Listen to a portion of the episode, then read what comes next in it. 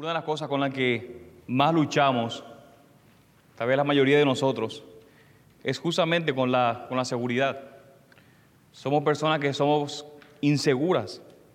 Tenemos un deseo ferviente, todos, o la mayoría por lo menos, de de alguna manera sentirnos seguros. Queremos estar seguros. Pero de nuevo, pero de algo que podemos estar seguros es que sea lo que hagamos, aunque nos esforcemos lo suficiente para que las cosas no salgan del control, aunque nos esforcemos lo suficiente para que todo salga bien, al final nunca es suficiente para, para estar seguros. ¿Será que hablé, hice lo suficiente? ¿Será que planeé lo suficiente? ¿Será que fue suficiente? Aunque nos esforzamos, nunca podemos estar completamente seguros en lo que hagamos. Y la inseguridad reina en casi todos los ámbitos de nuestra vida, pero creo que probablemente una de las o uno de los lugares donde más inseguridad sentimos días tras días es justamente en las relaciones con aquellos que amamos, con los que amamos, con las relaciones con, con nuestros hermanos, con nuestras relaciones con nuestros esposos, esposas, con nuestros hijos. Y aunque debería ser esto uno de los lugares donde uno más seguro se siente, porque se supone que nos amamos, es donde más inseguro nos sentimos. Es donde más inseguro nos sentimos. Piense, por ejemplo, en ese tipo de conversaciones que los adolescentes pueden tener. ¿Será que le gusta a esa persona? ¿Será que realmente le gusto a ella? ¿Será que le gusto a él? Y yo recuerdo cuando, cuando era adolescente, le, había pedido a, a, un amigo su teléfono y de hecho me había hecho pasar por otra persona para escribirle a la chica que me gustaba para poder estar seguro si realmente le gusta o no. Y ella nunca supo que yo, que yo que fue, fui otro, pero yo quería estar seguro, aunque supuestamente la persona me dijo que, se usaba de mí y que, y, que, y que nos amábamos, como quiera no estaba seguro y tenía que buscar de otra manera para poder saber si estar seguro o no. Algunos se ríen, pero probablemente que más más, más, más de uno seguramente es culpable de esto. ¿Sí o no? Entonces, esto no es ciencia ficción, esto es realidad. Pero no es solamente con los, con los adolescentes, sino que continúa hasta el matrimonio. ¿Será que todavía me ama? ¿Qué pasa si no me veo tan delgada como, o tan delgado como el día que nos casamos? Aunque evidentemente los hombres no tenemos esa pregunta porque lo que menos somos es delgado la mayoría de nosotros. Pero nos sentimos inseguros. ¿Será que voy a tener éxito al final como prometimos? O sea, esta persona me hizo, me prometió fidelidad hasta la muerte, pero como quiera, nunca estamos completamente seguros. Nos sentimos inseguros. Y no solamente va allí, sino esto aún va más allá, hasta el amor que más importa, que es el amor de Dios justamente. ¿Cómo es que podemos encontrar la seguridad que realmente importa, que es el amor de Dios? ¿Cómo puedo estar seguro que el amor, el único amor realmente que más importa, cómo puedo estar seguro que Dios me ama? ¿Cómo puedo estar seguro de su amor? Porque piensen en, eso. Dios conoce todo sobre nosotros. Absolutamente todas las cosas conoce de nosotros. Lo que la persona más íntima de nosotros no conoce, Dios lo conoce. Así que evidentemente Dios no tiene ninguna razón para amarnos. Y no solamente que no por lo que somos, sino que somos, estamos constantemente fallando una y otra vez a Dios. Y pudiéramos pensar, ¿será que Dios me, me va a seguir amando? ¿Será que Dios me ama realmente? La pregunta del millón en ese día es, ¿cómo podemos estar seguros del amor de Dios? ¿Cómo podemos estar seguros? De manera que le invito a que vayan en sus Biblias, en Apocalipsis capítulo 3, versículo 7 al versículo 13, donde encontramos aquí. Es una carta de amor y es una carta de amor que justamente trata sobre la seguridad del amor que más importa. La seguridad, la confianza del amor que más importa. Y en nuestro texto, en esa mañana, Jesús asegura a la iglesia de Filadelfia y nos asegura también a nosotros que la seguridad que más importa, mis hermanos, este, este es el punto principal de mi sermón, la seguridad que más importa no se encuentra en nosotros, ni en nadie más, no se encuentra en nuestra fuerza, no se encuentra en quién soy, ni en lo que hacemos, sino que se encuentra en la autoridad de Cristo. Por eso es que nos aferramos a Él, así como Él nos retiene a nosotros. De nuevo, la seguridad que más importa no se encuentra en nuestras fuerzas, no se encuentra en nosotros, sino que se encuentra en la autoridad del Señor Jesucristo. Es por eso entonces que nos aferramos a Él, nos mantenemos fieles, porque Él nos retiene a nosotros. Y vamos a ver eso desmenuzado en tres puntos básicamente. En primer lugar, veremos, veremos que somos salvos por la autoridad de Jesús. En el versículo 7 de nuestro texto, somos salvos por la autoridad de Jesús. En segundo lugar, por su autoridad seremos reivindicados y guardados. Y en tercer lugar, por la autoridad de Cristo, estamos seguros en la posesión de Jesús. Somos salvos por su autoridad. Vamos a ser reivindicados y guardados. Y número tres, por su autoridad estaremos por siempre en la posesión de Jesús. Así que mientras nos sumergimos en esa mañana en la carta de amor de Jesús a la iglesia de Filadelfia, es mi deseo, mis hermanos, que podamos poner completamente nuestra seguridad en Cristo. Que podamos salir más animados todavía y más con la mayor confianza y seguridad del amor que tenemos y del amor que Cristo tiene por su iglesia y por su pueblo. Y no solamente eso, sino que Cristo es la única persona que puede garantizar un amor para toda la eternidad. Así que le invito que por favor leamos el texto capítulo 3, versículo 7 al versículo 13, una carta bastante parecida a la iglesia de Esmirna, en donde básicamente el Señor no tiene nada malo que decir para hacer, dice puro, puro cosas buenas, pura bendición. Pero no tiene aquí, versículo 7 al versículo 13, el capítulo 3. Y escribe el ángel de la iglesia en Filadelfia, el santo, el verdadero, el que tiene la llave de David el que abre y nadie cierra, y cierra y nadie abre, dice eso. Yo conozco tus obras. Mira, he puesto delante de ti una puerta abierta que nadie puede cerrar, porque tienes un poco de poder. Has guardado mi palabra y no has, y no has negado mi nombre. He aquí, yo entregaré a aquellos de la sinagoga de Satanás que se dicen ser judíos y no lo son, sino que mienten He aquí yo haré que vengan y se postren a tus pies y sepan que yo te he amado. Porque has guardado la palabra de mi perseverancia, yo también te guardaré de la hora de la prueba. Esa hora que está por venir sobre todo el mundo para probar a los que habitan sobre la tierra. Vengo pronto, retén firme lo que tienes para que nadie tome tu corona. Al vencedor le haré una columna en el templo de mi Dios y nunca más saldrá de allí. Escribiré sobre él el nombre de mi Dios y el nombre de la ciudad de mi Dios, la nueva Jerusalén, que desciende del cielo de mi Dios, y mi nombre nuevo. El que tiene oído, oiga lo que el Espíritu dice a las iglesias. Vamos a orar una vez más. Padre, te alabamos, Señor, por tu palabra. Alabamos, Señor, por tu profundo amor, Señor. Te pedimos, Señor, que cuando mediante la exposición de tu palabra en esa mañana, podamos ser animados, Señor, confortados, Señor, por tu autoridad, Señor, por quien tú eres. Te pido, Señor, que me ayudes esta mañana, que puedas poner tu palabra de manera fiel. Y como te pedimos semanalmente, Señor, predica un mejor sermón de lo que yo puedo hacer en los corazones de mis hermanos. Y si digo algo que sea fuera de tu palabra, Señor, borra de sus mentes, Señor. Queremos ser fieles hasta final. Es en tu nombre que te pedimos todo eso. Amén y amén. Así que en primer lugar, somos salvos por la autoridad de Jesús. Ahora, como cada una de las cartas a las siete iglesias, como hemos visto, Jesús se presenta al comienzo usando las imágenes de la visión que se le dio a Juan en el capítulo 1. ¿Recuerda el capítulo 1 de la introducción? Él presenta una gran visión allí. Así que en cada una de las cartas a las siete iglesias, Jesús utiliza imágenes de esa visión del capítulo 1. Y aquí en esa carta se presenta primeramente como el santo y el verdadero. No tiene versículo. Y escribe al ángel de la iglesia en Filadelfia, el santo, el verdadero. ¿Quién es el santo? Dios mismo. Está apuntando aquí Cristo una y otra vez a su divinidad. Él es el santo, el verdadero. Y este santo también apunta, como, como hemos visto en el capítulo 1, en esa visión gloriosa, apunta de hecho a la presencia gloriosa y resplandeciente de Jesús.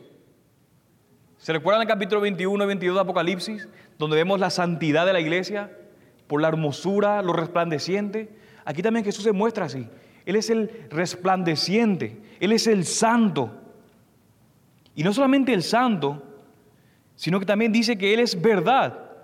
Cristo es el testigo fiel. Cristo es el verdadero testigo.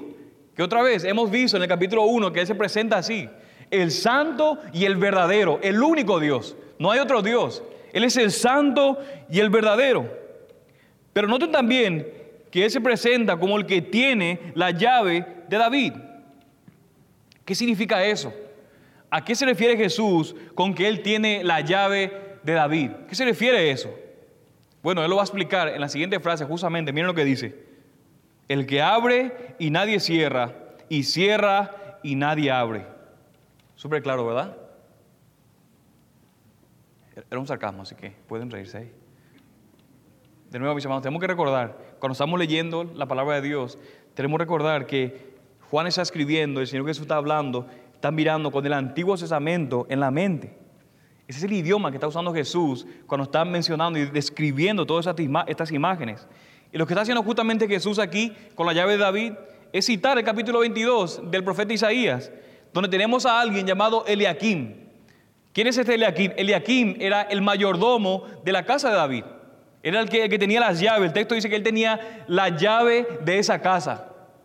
Ahora, si era una llave real o no, no lo sabemos, pero la llave apuntaba, era un símbolo de autoridad. Y significaba básicamente que ese Eliakim era el que controlaba quién es el que tenía acceso al rey y quién no. Era Eliakim el que tenía la autoridad de decir quién va a entrar a la presencia de Dios y quién no va a entrar. De manera, ¿qué está diciendo Jesús aquí? Jesús está diciendo a la iglesia de Filadelfia que es Él quien tiene la llave del reino. Es Él el que tiene la llave de David. Es Él el que tiene la llave de la misma presencia de Dios. No solamente eso, sino que Él es quien decide quién va a entrar y quién va a quedar excluido. Es Cristo mismo quien decide quién entra y quién no entra a la misma presencia de Dios. Eso es lo que justamente está diciendo aquí. Ahora, mis hermanos, a la luz de eso, piensen en unos, en momentos en eso.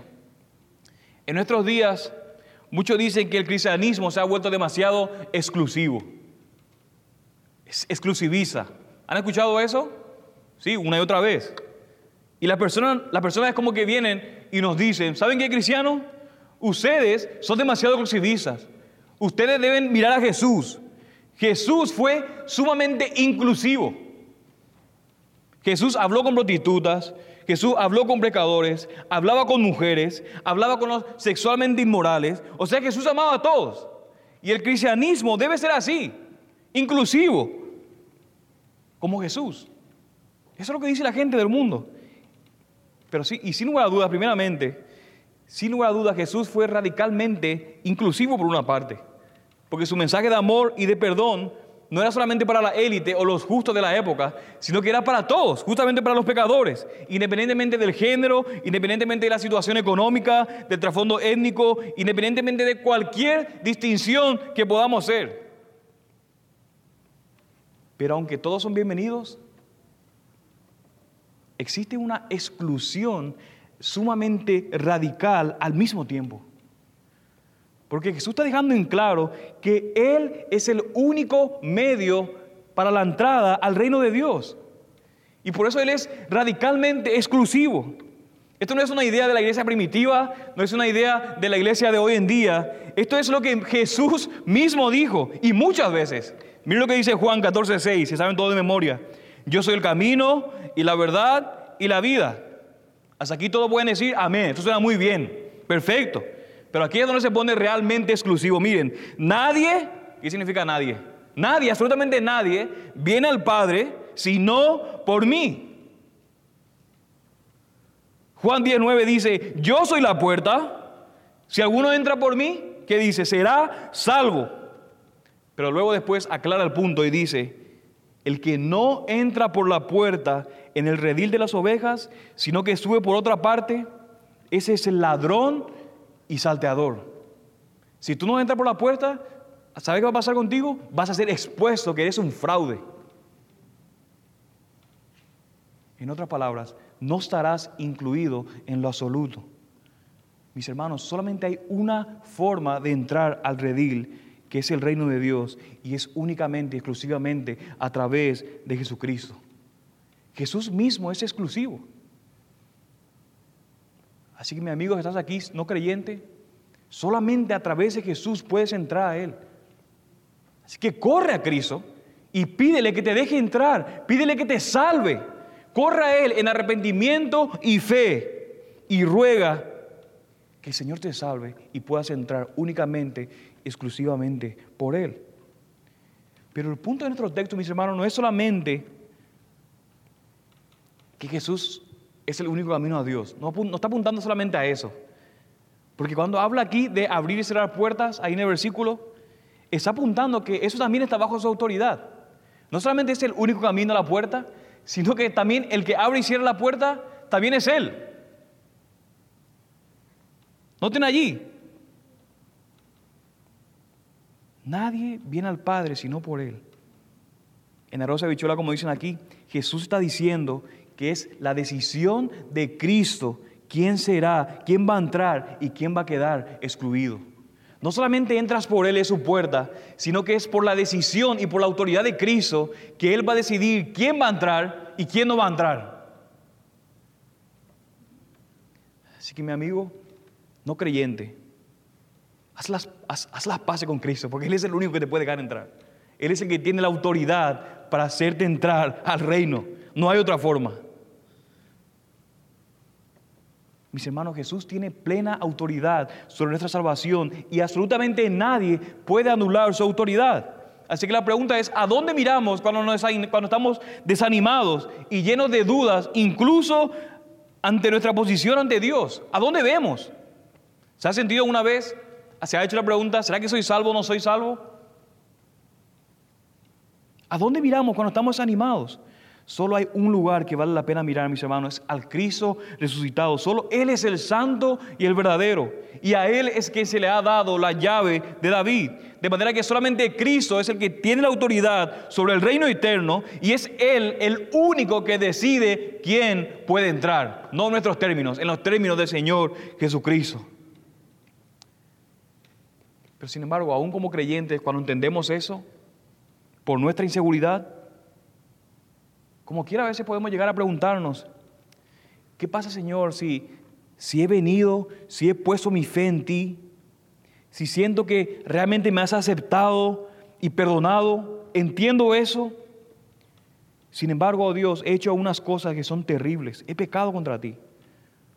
O, tal vez estoy luchando con las dudas. ¿Y si Jesús cambia de opinión? Mire lo que he hecho, oh Dios. Aunque yo creo en ti, aunque me siento amado, ¿qué pasa si el Señor Jesucristo cambia de opinión? Y eso nos lleva justamente a la segunda parte de esa carta. Y es, Jesús muestra qué es lo que Jesús hace con su autoridad. Miren el versículo 8. Le dice a esta iglesia, yo conozco tus obras. Mira, he puesto delante de ti una puerta abierta que nadie puede cerrar, porque tienes un poco de poder, has guardado mi palabra y no has negado mi nombre.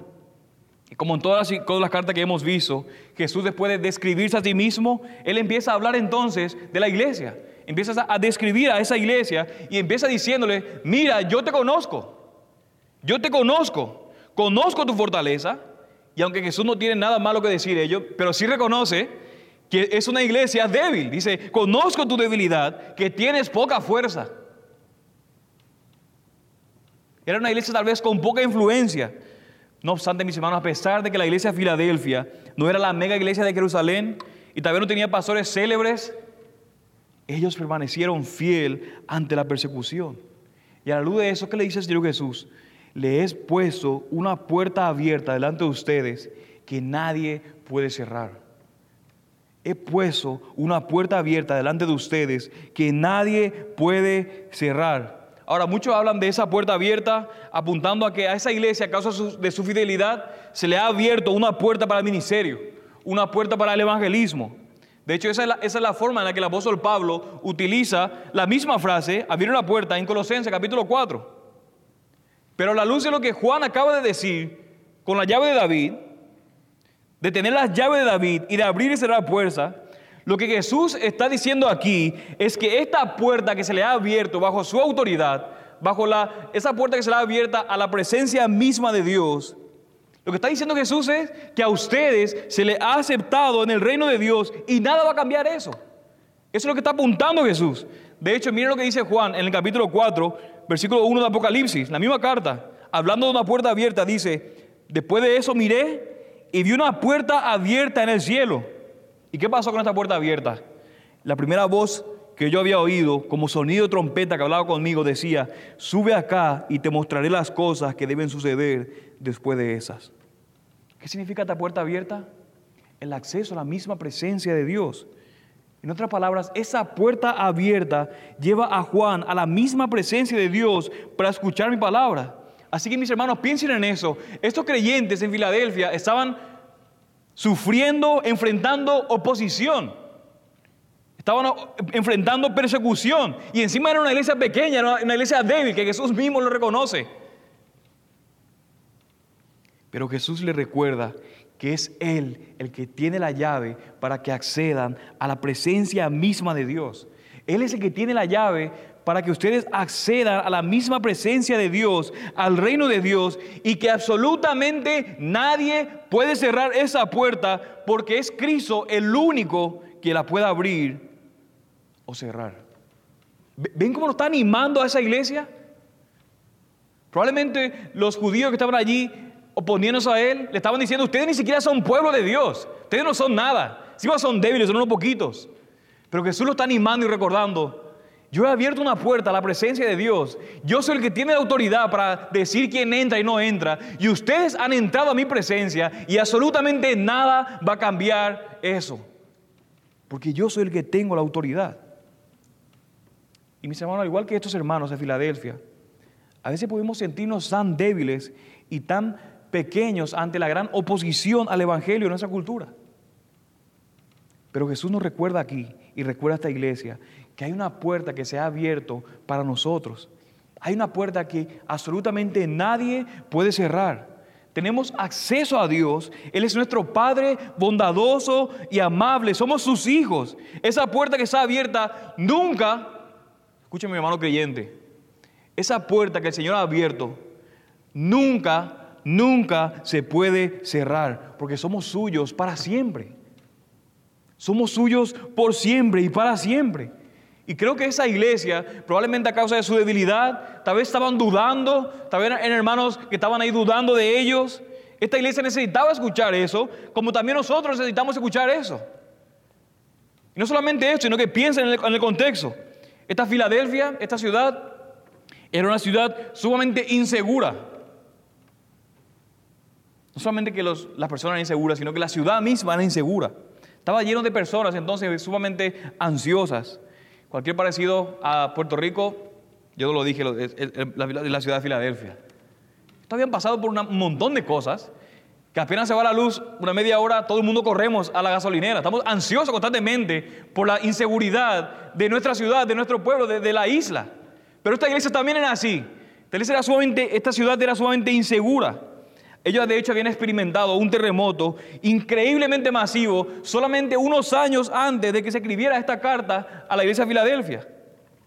Pero ¿qué pasó? En respuesta a ese terremoto, el emperador, el César Tiberio del Imperio Romano, como que se había convertido básicamente en el jefe, como que en el padrino, en el patrocinador de esa iglesia, de, esta ciudad, perdón. Eso es lo que hizo, como que le agarró un cariño especial y se convirtió en el jefe de ellos, su patrocinador. Lo había adoptado a ellos como su propia ciudad. Y les había dado todo tipo de regalos a ellos para ayudarlos a reconstruir la ciudad a causa del terremoto. El, emperador les perdonó todo tipo de impuestos que todos los demás tenían que pagar, pero esta, esta, ciudad no, no tenían que hacerlo, para ayudarlos a que ellos puedan recuperarse. De hecho, en respuesta a esto, ¿sabe lo que hizo la ciudad de Filadelfia? Decidió cambiar su nombre. Cambiaron diferentemente el nombre de la ciudad de Filadelfia a Nueva Cesarea, literalmente la nueva ciudad del César. Porque este era su padrino, este era su patrocinador, su jefe, el que lo había agarrado. estaban diciendo con eso, nosotros pertenecemos al César. Él es nuestro jefe, Él es nuestro benefactor, Él es nuestro patrocinador, Él es quien nos ha dado todos estos grandes regalos.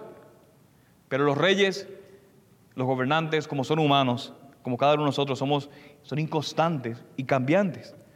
De manera que entra un nuevo César, un nuevo, un nuevo emperador, había subido al trono de Roma, y el nombre de este hombre era Domiciano. Y justamente durante el gobierno de Domiciano que se escribe esa carta, como hemos visto en la introducción de la serie de la, carta Apocalipsis. Él, era, era Domiciano que estaba sentado en el trono imperial justamente cuando se escribe esa carta. Y Domiciano, ¿qué había hecho? Él había dado una orden solo unos años antes de que se escribiera el libro de Apocalipsis, de que la mitad de todos los viñedos de todas las plantaciones de uva en toda la provincia de Asia debían ser arrancados. Y no, no debían ser plantados nunca más. Esa es la orden que dio. La mitad de todos los viñedos deben ser arrancados y no se deben volver a plantar más. Ahora, como me encanta a mí, ¿por qué rayo le importa al, al emperador cuánto viñedo hay en Asia? ¿Por qué le importa eso a él? Bueno, a él importaba porque justamente la provincia de Asia estaba sufriendo en ese momento hambrunas, repetidamente, estaban constantemente sufriendo hambrunas. Y en parte la culpa era de los agricultores, porque se ganaba más dinero cuidando uvas que cereales, que trigos. Así que para evitar una, una hambruna total en la provincia de Asia, Doviciano había dado la orden, todos sin excepción, la mitad de sus viñedos deben desaparecer y no pueden volver a replantar más viñedos, tienen que plantar maíz. Esa fue la orden del emperador Domiciano. Así que esto era muy bueno para la provincia de Asia, pero era pésimo para Filadelfia. Porque justamente en Filadelfia no se podía cultivar maíz. No se podía cultivar los, los trigos. El suelo no era compatible con el cultivo de cereales. El suelo alrededor de Filadelfia era bueno solamente para una cosa. ¿Dividen cuál? Las uvas. Toda su economía se basaba en, la, en el cultivo de la uva y en la producción del vino.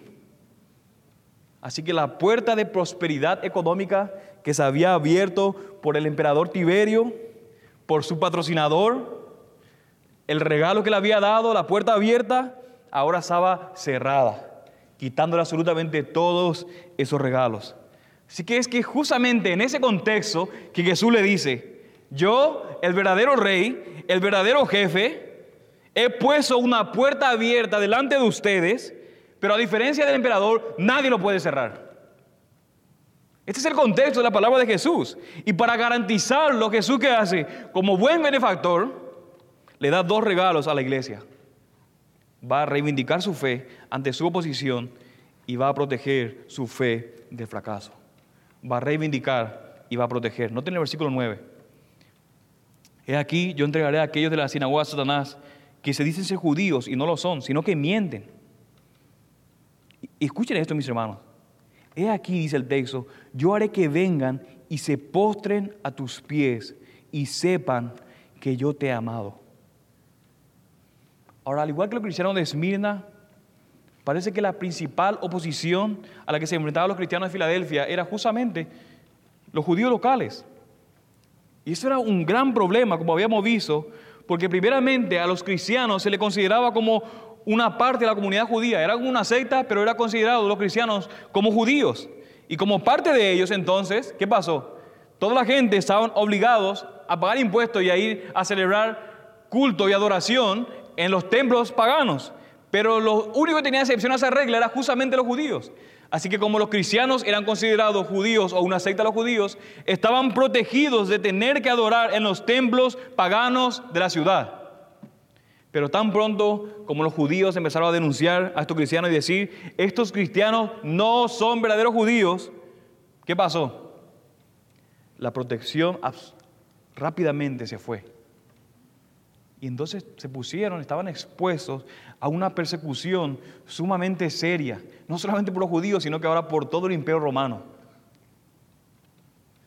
Pero Jesús le deja claro a esa iglesia que los judíos, estos judíos que habían rechazado a Jesús, ellos ni siquiera son verdaderos judíos, sino que ellos son los que se oponen al reino de Dios. Y mira lo que dice Jesús. Son que una sinagoga de Satanás. Literalmente la iglesia de Satanás. Y por la autoridad de Jesús, miren lo que dice Jesús. Dice Jesús que voy a hacer que estos que se oponen a ustedes, estos que se oponen al Evangelio, que se oponen a mi nombre, al, santo y al verdadero, voy a hacerles reconocer a ellos que yo los he amado a ustedes y por implicación no a ellos. Esto que dicen ser el pueblo de Dios, pero que se oponen a mi nombre, yo voy a hacer que estos vengan y vean públicamente que yo les he amado a ustedes y no a ellos. Ahora, ¿qué significa todo eso?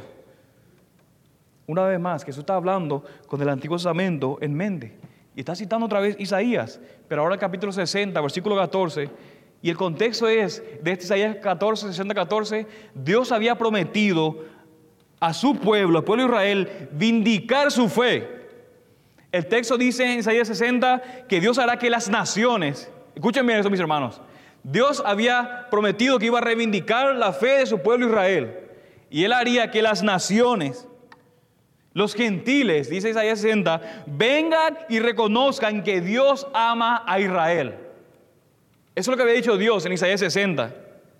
Pero, ¿pueden ver la diferencia aquí? ¿Cuál es la diferencia?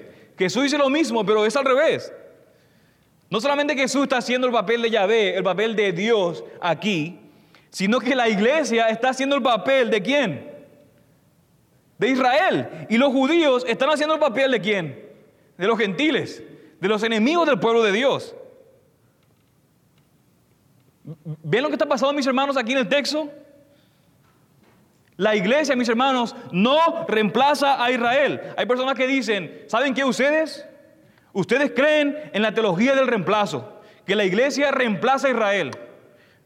Pero mis hermanos, eso no es cierto. La iglesia no reemplaza a Israel. La iglesia no es igual a gentiles y, piense esta fórmula en su mente, la iglesia no es igual a gentiles.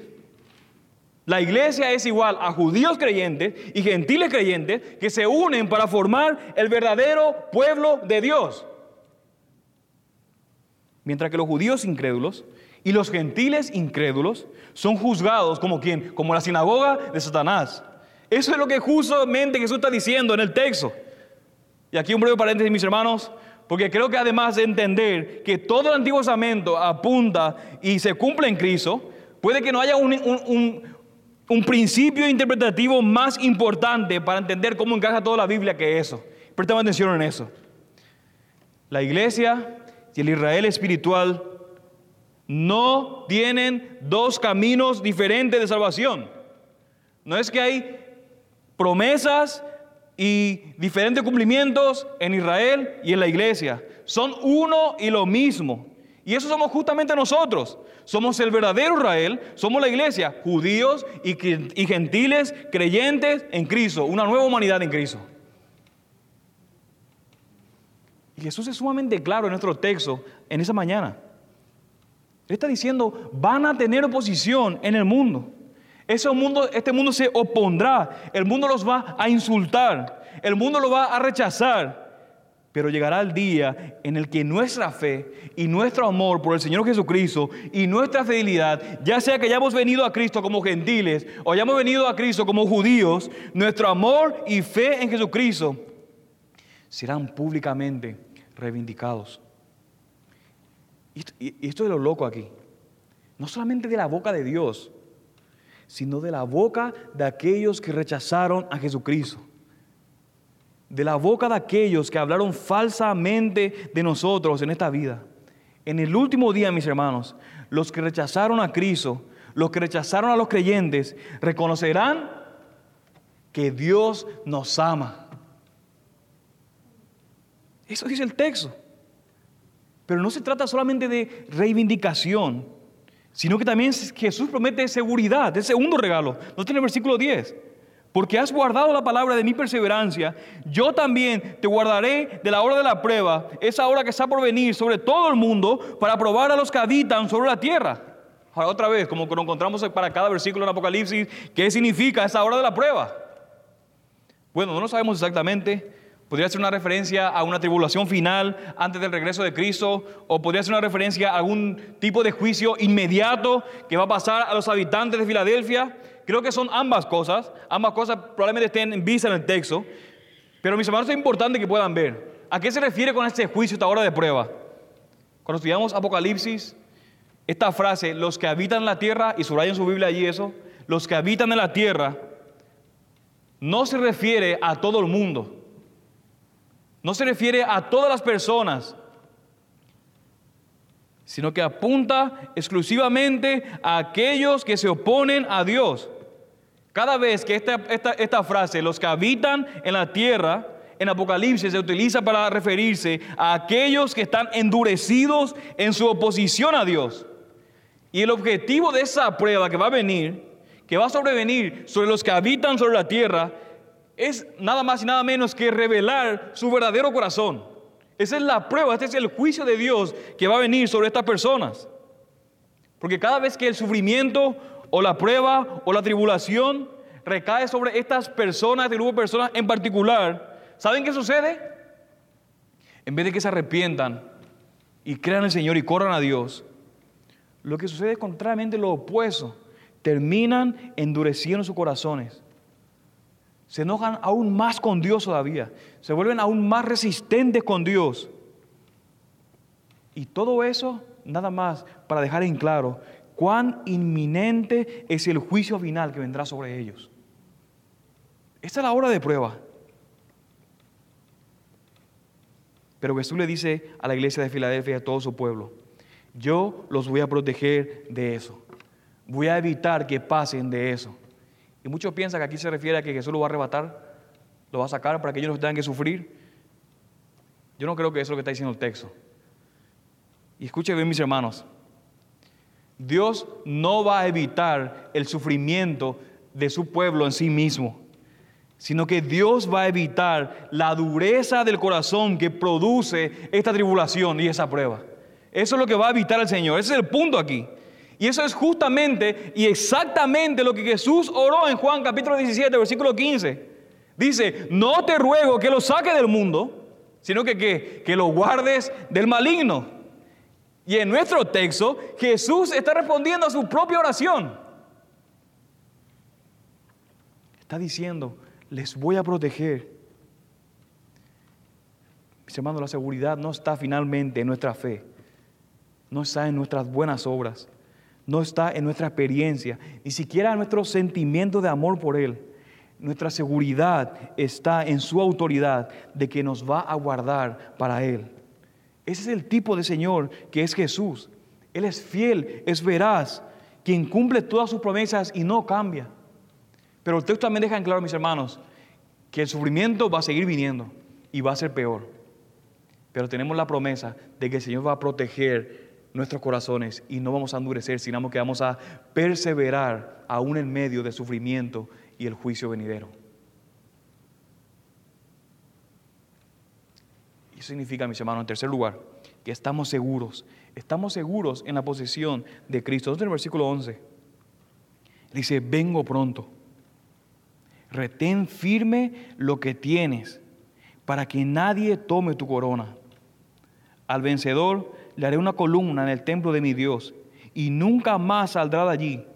Escribiré sobre él el nombre de mi Dios y el nombre de la ciudad de mi Dios, la nueva Jerusalén que desciende del cielo de mi Dios y mi nombre nuevo.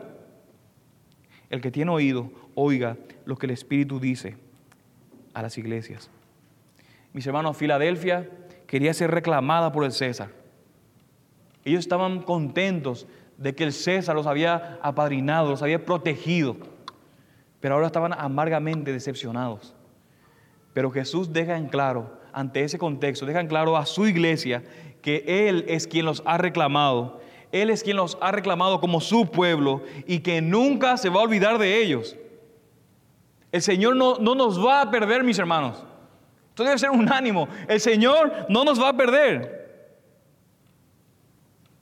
Y lo que hace Jesús en esta parte final del texto es dar una serie de imágenes de lo que significa ser fieles hasta el final. De lo que significa perseverar hasta, hasta final, retener lo que se nos ha dado y tener la corona. Y en primer lugar dice que habrá una columna en el templo de su Dios que nunca más saldrá de allí. Esa es la primera imagen que da. Una columna en el templo de su Dios que nunca más saldrá de allí. Y mis hermanos, piensen en el contexto otra vez de la ciudad de Filadelfia. Esta era una ciudad, al igual que nosotros, que estaba constantemente experimentando terremotos. Así que esta es una promesa sumamente vívida para ellos y para nosotros también. Las personas de hecho decían que los habitantes de Filadelfia en ese tiempo siempre querían estar afuera, vivir afuera nada más. Que realmente o literalmente querían vivir al aire libre, porque era sumamente peligroso estar dentro de un edificio. Así como nosotros tuvimos que correr una vez durante pleno servicio. Pero escuchen mis hermanos eso, lo que Jesús dice y lo que nos dice a nosotros. Les voy a poner en un edificio que es muy seguro y nunca tendrás que dejarlo. Nunca tendrás que salir corriendo. Nunca más. Pero no solamente le dice eso, sino que le dice, escribiré sobre él sobre el fiel, sobre el que retiene, el que persevera hasta el final, el nombre de mi Dios y el nombre de la ciudad de mi Dios, la nueva Jerusalén, que desciende del cielo de mi Dios, y mi nombre nuevo. Noten allí, tres nombres le va a poner. El nombre de mi Dios, el nombre de la ciudad de mi Dios, la nueva Jerusalén, y mi nombre nuevo. Tres nombres, un punto. Me perteneces. Tú eres mío. Ese es el punto de las imágenes me pertenecen a mí. Y yo no sé si han escuchado de padres que llenan de etiqueta con los nombres de los hijos en todas las cosas. No sé si alguno de ustedes es así, pero esto, esto le va a ser más real todavía. Y ponen etiqueta en todas las cosas, más en, los niños que van a la escuela, le ponen hasta en los lápices el nombre, Marquitos o lo que sea. Y la, la idea detrás de eso es para que básicamente si lo pierden, como constantemente lo hacemos, pueda tener la esperanza de que si alguien lo encuentre, lo devuelva. Por eso ponemos, etiquetamos los nombres. Y es algo parecido a lo que Jesús está haciendo aquí. Él está escribiendo su nombre sobre nosotros en negrita, con un Sharpie. es de esos Sharpie que no se pueden borrar. Solamente con una diferencia, mis hermanos. Cristo nunca nos va a perder. No solamente nos está etiquetando, sino que nos está dando su nombre con todos los derechos y privilegios asociados con su nombre. Porque mis hermanos somos suyos, porque somos de Él, tenemos su herencia. Porque somos suyos, tenemos acceso a su presencia. Porque somos suyos, tenemos acceso al Padre. Y yo no sé si han notado, mis hermanos, que a lo largo de estas cartas, las introducciones siempre son tomadas del capítulo 1. Mientras que todas las promesas finales de esta carta están tomando justamente del capítulo 21 y 22 de la gran visión de la Nueva Jerusalén que desciende a la tierra. Y como hemos visto, la recompensa de esta fe que persevera, de retener firme la corona, dice Jesús, es estar, perdón, es estar en la presencia de Dios con gran gozo. Ese es el punto de eso. Pero creo que en ninguna de las cartas es tan claro como está en esa carta. Porque dice, ustedes serán un elemento inamovible en el templo de mi Dios. Es lo que dice, serán, un, serán un elemento inamovible, seguro en el templo de mi Dios. Sin embargo, si recuerdan, cuando vamos a la visión de Nueva Jerusalén, encontramos que no hay qué cosa. No hay templo. Jesús dice, ustedes serán un elemento inamovible del templo de mi Dios. Pero cuando vemos esa visión, no hay templo. Porque el Señor, Dios Todopoderoso y el Cordero son su templo. Eso dice el texto. Entonces, ¿qué es lo que Jesús está diciendo aquí? Ustedes serán inamovibles en mi presencia, porque van a estar conmigo para siempre. Mis hermanos, como cristianos inseguros que somos, Él nos tiene a nosotros. Aunque parecamos débiles, Él te tiene a ti y a mí. Estamos seguros, mis hermanos no porque nosotros hayamos agarrado a Dios o porque seamos una, buena fe, sino porque Cristo se ha apoderado de nosotros con toda su autoridad, con todo su poder para asegurarse de que nunca nos va a perder en su profundo amor, un amor que nunca, pero nunca nos dejará ir. Y termino con eso. ¿Por qué buscaríamos seguridad en otro lugar, sino la presencia misma de Dios? Vamos a orar. Padre Santo, oh Dios, te alabamos, Señor, porque una y otra vez, oh Dios, tú nos recuerdas quién tú eres, Señor. Y porque nos recuerdas quién tú eres, Señor, podemos tener confianza como creyentes, como tu pueblo, Padre. Aunque esta iglesia parecía débil ante los ojos del mundo, y tú reconoces, Señor, eso, también nosotros muchas veces podemos ser débiles, como esta iglesia, Señor. Podemos estar inseguros, dudosos, Señor, ansiosos. Aún más, Señor, por la persecución que tenemos en el mundo, Señor. Pero tú nos recuerdas que tú eres el santo y verdadero y el que tiene la llave de David, que ha abierto una puerta a tu presencia que absolutamente nadie puede cerrar, Señor. Tenemos confianza, Señor. Y tú nos prometes que estarás con nosotros hasta el último día y nos guardarás. No nos quitarás, Señor, de sufrimiento, sino, que nos harás perseverar en medio del sufrimiento, Señor. Así que gracias por ese gran consuelo, Señor. Gracias por esa gran verdad, Señor de que un día, Señor, aunque seamos inseguros y más allá de nuestro contexto, Señor, estamos constantemente inseguros de lo que va a pasar, podemos recordar que un día estaremos de manera inamovible en tu templo. Y tú mismo, Señor, eres el templo. Estaremos en tu presencia por siempre y para siempre. Y nunca más, Señor, estaremos inseguros. Nunca más, Señor estaremos ansiosos. Nunca más habrá nada que nos atormente, Señor.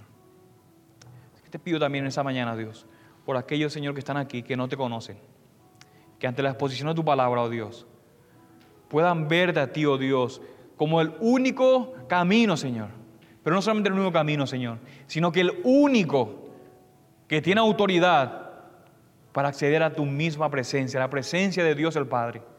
Te pido, Señor, que tú abras los ojos de su entendimiento, Señor. Que ellos puedan verte a ti glorioso y magnífico y como la única salida, oh Dios, de su rebelión, de su pecado. Y no solamente eso, sino, sino que también la única salida del juicio inminente, el juicio de tu ira a causa del pecado sobre la humanidad. Tú eres, Señor, el único lugar donde podemos estar seguros del juicio venidero, Señor. En donde no será como el monte Sinaí, que tembló, sino que todos los cielos y toda la tierra van a temblar ante tu presencia, Señor. Pero los creyentes, tu pueblo, podemos estar seguros en ti. Gracias Dios por tu palabra. Te pido, Señor, que bendigas la posición de tu palabra y ayúdanos a nosotros a salir animados y a retener firme y a perseverar lo que se nos ha dado. Es en tu nombre que oramos todo eso. Amén.